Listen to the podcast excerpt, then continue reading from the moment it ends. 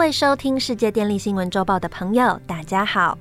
科学证实，气候变迁造成的影响已经相当紧急，气候议题引发国际社会高度重视，各国陆续提出二零五零近零排放的宣誓与行动。而我国在二零二二年的三月，正式公布了台湾二零五零近零排放路径及策略总说明。提供至二零五零年近零轨迹与行动路径。台电公司依循政府能源发展路径，在电源结构上以增气、减煤、展绿及非核的方式进行调整，逐步提高低碳及无碳能源的发电比例。透过能源转型来降低碳排放量，进而创造绿能友善环境。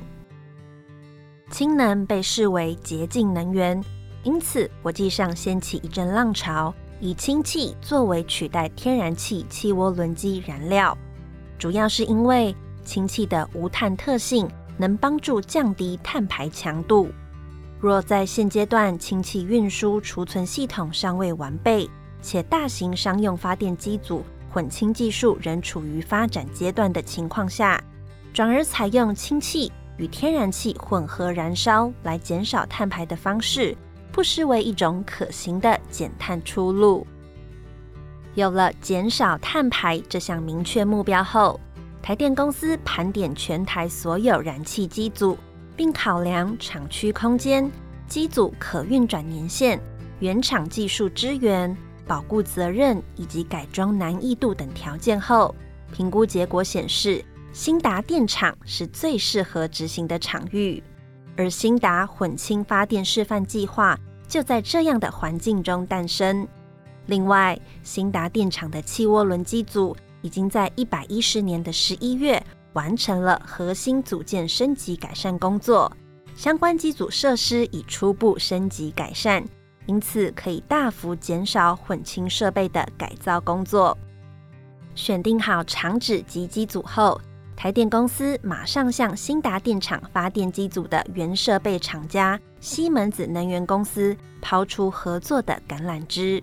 并在一百一十一年四月台电环境月的活动现场，由台电公司王总经理与西门子能源公司的台湾总经理共同签署混氢技术合作备忘录，希望借重西门子能源的国际混氢经验。让既有的一部汽涡轮机组经过原厂升级改造后，可以导入氢气混烧功能，以贯彻国家政策，并且实践公司电力净零策略。同年十一月，台电公司与西门子能源完成了合约签订及采购程序，并在去年一百一十二年二月，新达混氢发电示范计划。正式在新达电厂举行动土典礼，让台电公司混氢发电正式迈出了一大步。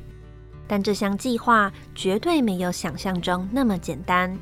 台电公司除了要在有限的时间内完成机组改造工作之外，还必须要申请政府的相关执照、消防以及制程安全评估等许可函。让在混氢测试期间能够确保机组设备及人员的安全。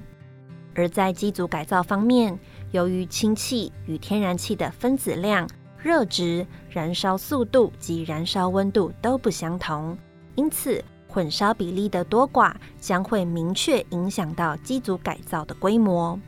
例如，氢气输送管道的材质、燃烧器的设计。移资控制的设计以及防爆系统等等，这些都是改造的重点项目。而在法规方面，台湾的氢能产业才刚起步，连基础的输出系统都还不明朗，所以现阶段难有氢能的专法可供依循。因此，将透过这项计划的短期示范验证，来厘清现行法规所需调整之处。同时，也汲取国际经验，因地制宜，全面调试氢能发电的相关法规和标准。去年一百一十二年十二月，新达混氢发电示范计划终于有了初步进展。原本只规划测试混入百分之五的氢气，但在当下经由原厂专业技师评估后，混氢比例应可短暂提升到百分之十。虽然百分之十看似不多，但这些都是我们宝贵的经验数据，有助于了解混氢发电对于机组在环保面、效率面以及设备面的影响。而未来将逐步提高混氢比例，以及模拟在不同情境下进行混氢发电测试，由此建立本公司大型机组燃气混氢发电的运维经验。而在减碳方面，混氢百分之五满载发电。每小时大约可减少一公吨的二氧化碳排放量。国际燃气混氢发电技术以美国奇异、德国西门子及日本三菱重工为领先厂商。刚好这三家厂家在台湾都有与之相对应的机组，而且都宣誓要在二零二五年达成大型机组混氢百分之百发电的里程碑。这对于台电公司的减碳路径绝对是以大利多。在技术方面，可先与国际大厂合作，及早建立燃气混氢发电运转维护技术，并且培养专业人才。在经济方面，可发展所需要的料源供给产业链，创造氢气生产、储存及运送等相关经济。不会言。台湾不管是在资源投入或者是发展策略上，相较于国外都是比较缓慢的。混氢发电在台湾要如何后发而先至，将是政府及台电公司需要思考的问题。新达混氢发电示范计划不仅仅只是一个减碳计划而已，后面所包含的是对未来零碳社会的期望。